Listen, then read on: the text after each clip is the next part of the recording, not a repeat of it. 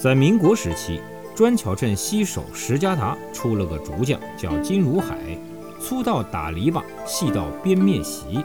金师傅样样在行，出生活又快又好，人人服帖。一日，镇上有权有势的周老相派人来请金师傅。金师傅到了周家，周老相说要为刚出生的小少爷做只摇篮。金师傅笑笑说：“做只摇篮可以，至少三十公。”周老相一听，心里打转：人家都说他的手艺又快又好，为啥给我编织摇篮偏要三十公呢？他两只老鼠眼咕噜噜一转，说道：“只要你把本事拿出来，几公不论。要是做的摇篮不称我的心，你这碗竹浆饭也就吃到底了。”金如海也说：“老相公放心，我的本事全在皮里，要用拿出来就是。不过我做生活有个脾气，每日吃过饭要去赴趟茶馆。”你无论如何不能心焦，不然另请高明。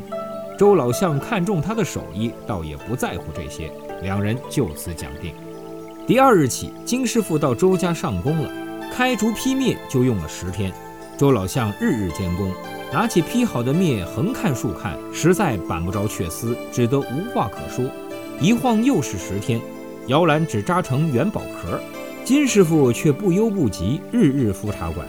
周老相心焦了。但有约在先，不好发作。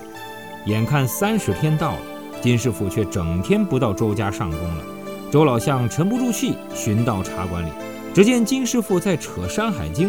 金师傅见老相公寻到茶馆，连忙打招呼：“放心，老相公放心，后天一定交货。做的不称心，不要你工钱。”周老相气呼呼地走了。过了两日，周相公正要出门，金师傅喊住了他，说是摇篮编好了。周老相跟他去一看，眼前顿时一亮。只见这只摇篮编得实在精巧，四周是云头花朵，八仙活灵活现，棉席上编出雀鹿同春图案，泼盆水上去，滴水不漏。周老相看得服帖，三十公工钱，连忙照付。事后，金如海在敷茶馆时揭穿底细，原来凭他的手艺，这只摇篮只销十公。只因当时有位说书名家在茶馆里讲三打大名府，他想有头有尾听个结果，才拖成了三十天。周老相尽管会算，却连金师傅敷茶馆听书也付了工钱。从此，巧匠金如海就越加出名了。